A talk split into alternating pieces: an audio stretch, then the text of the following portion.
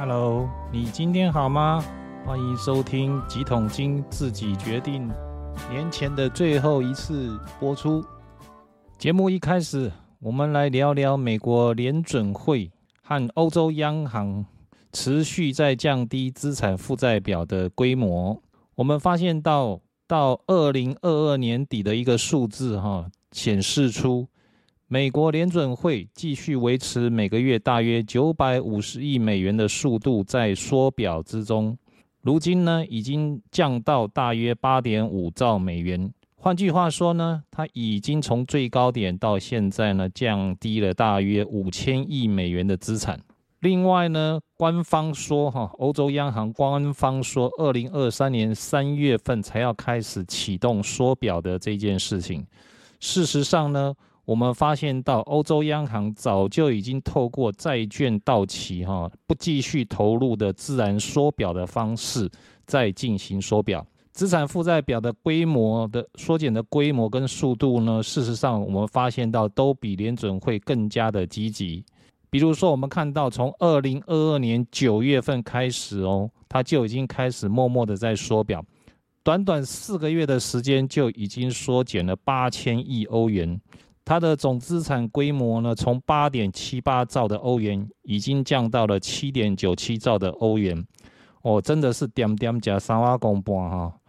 当然呢，我们可以知道，欧洲地区的通膨压力呢，比美国来的更大。但是呢，在没有公开宣示的情况下，就有如此激进的一个缩表，总是让人觉得说，是不是哪里怪怪的哈？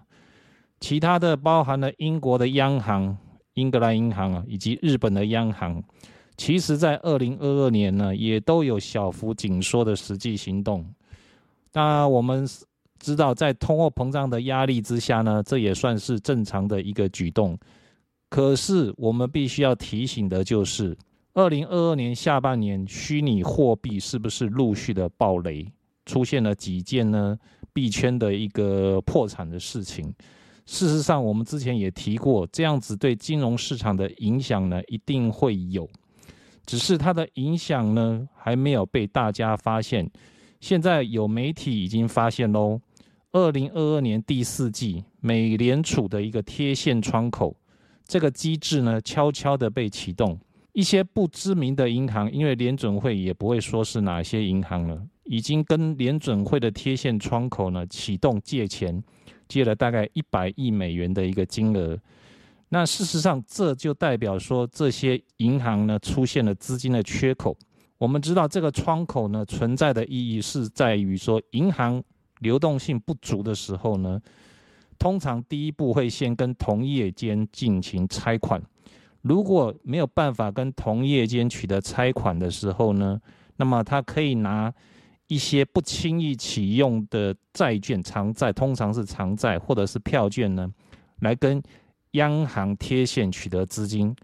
换句话说，这是银行的救命的窗口。正常的情况下，一般银行是不会去使用的。而且呢，在二零二二年疫情爆发的当时，还有二零零八年金融危机发生的时候呢，这个跟央行的贴现窗口都被启动。现在我们大家感觉到金融业的表面似乎是水面波浪没有波澜哈，但我相信呢，水面下可能已经暗潮汹涌了。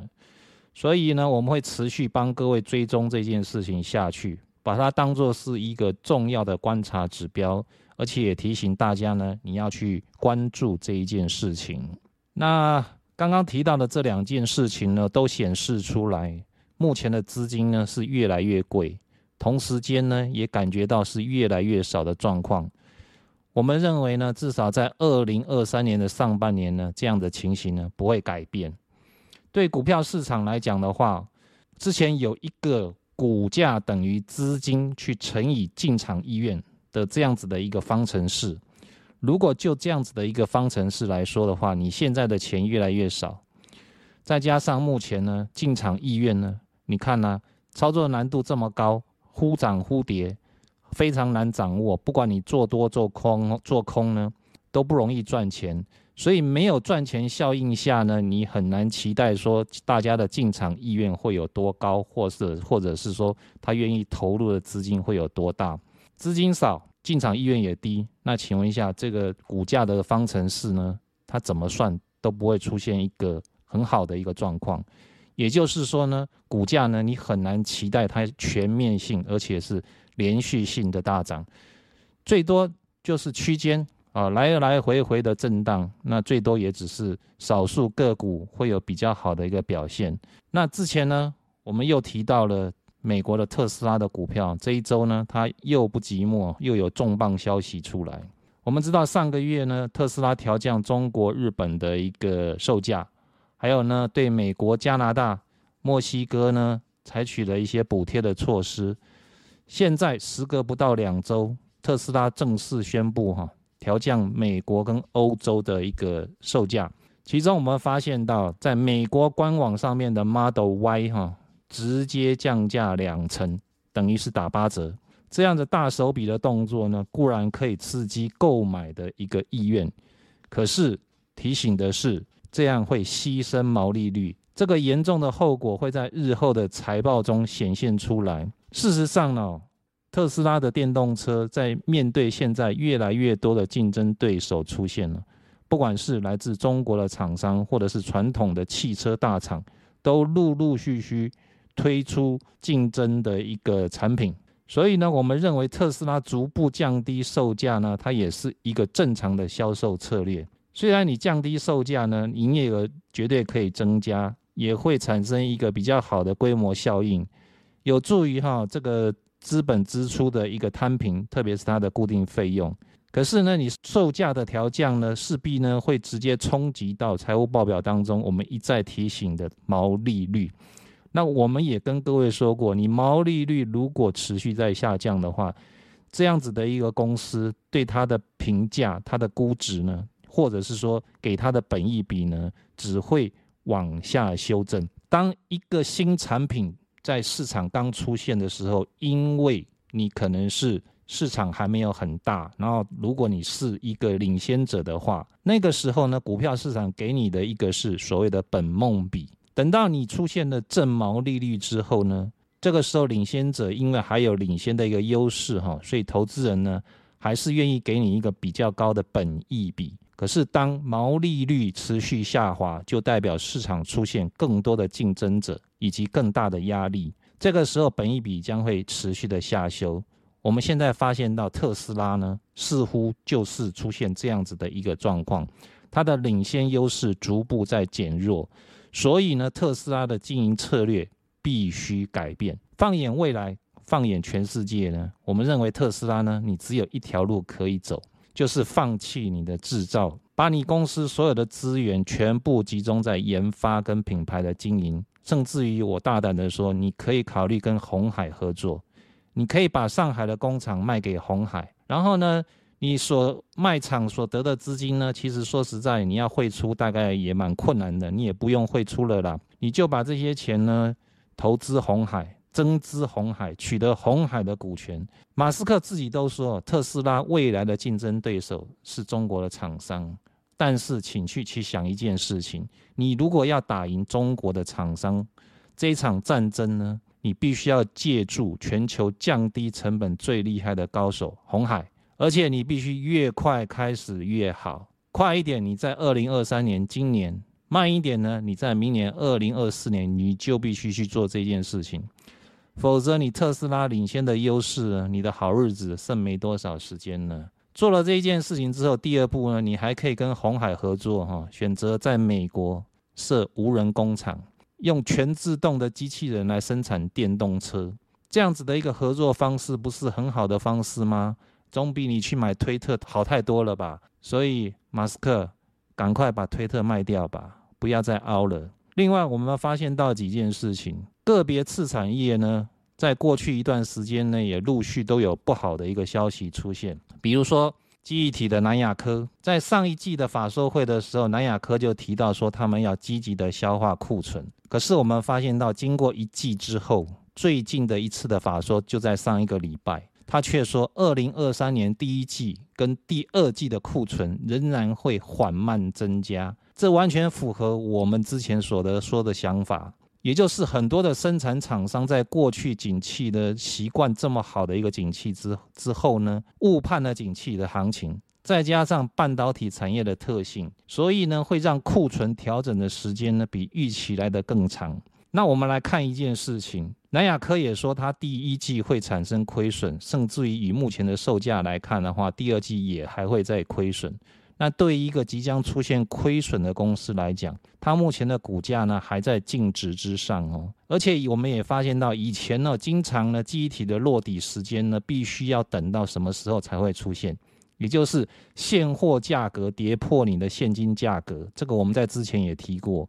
因为在这种背景之下呢，生产的厂商它的生产利润呢才无法产生正的现金流量，那它才会真正的减产，这个时候。供需才会出现改变，市况才会落底。在这种背景之下呢，通常跌破现金价格之后，它的亏损的金额会是非常巨大的一个金额。目前都还没有看到，所以呢，我们认为这样子的一个情形，其实事实上呢，也在许多的产业当中出现。换句话说，我们直观的说，你一个即将要出现大幅亏损的公司的股价呢，你现在。股价还这么高，那换句话讲，你这股价就必须要陆陆续续的向下调整。所以，散户朋友们，你现在还不宜太乐观的去面对，你必须要等到哈，像这种景气循环股，你必须要等到估值，也就是它的评价出现非常便宜的时候呢，才会有长线的投资人愿意进场承接。那半导体里面的台积电哈，永远都只有一家啦，所以你不能够说其他的股票你也来跟台积电做简单的一个类比跟推论哈。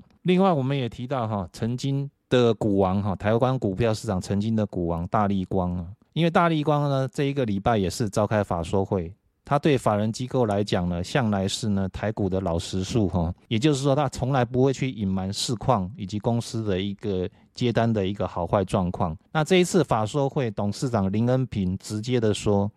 未来的状况需求是恶化的，供应链的库存呢，大部分还是非常的严重，而且呢，这个产业从去年下半年的去化就已经开始。但是并没有明显的让景况呢变好，所以整体来说呢，目前手机的一个客户呢还是非常的悲观，包括呢开案的数量跟开案的时程呢都出现减少或者是向后延后，而且呢伴随的就是价格竞争呢还是非常的激烈。以大立光来讲的话，只要有合理的毛利，它就接单。当这样子的一个法说会结束了，隔天它的股价呢立刻重挫。盘中呢，最低点呢接近跌停板，那连其他的联发科呢，都因此被收到牵连哦，也跟着下跌收黑。事实上，我们都知道，手机的发展呢，经过这么多年之后呢，它的竞争呢，已经非常的白热化。那我们也知道，效能呢不断的提升，已经到了很多时候，其实大部分的人呢都用不到它百分之百的一个效能。那同时呢，高阶的手机的价格也不断的调高哈，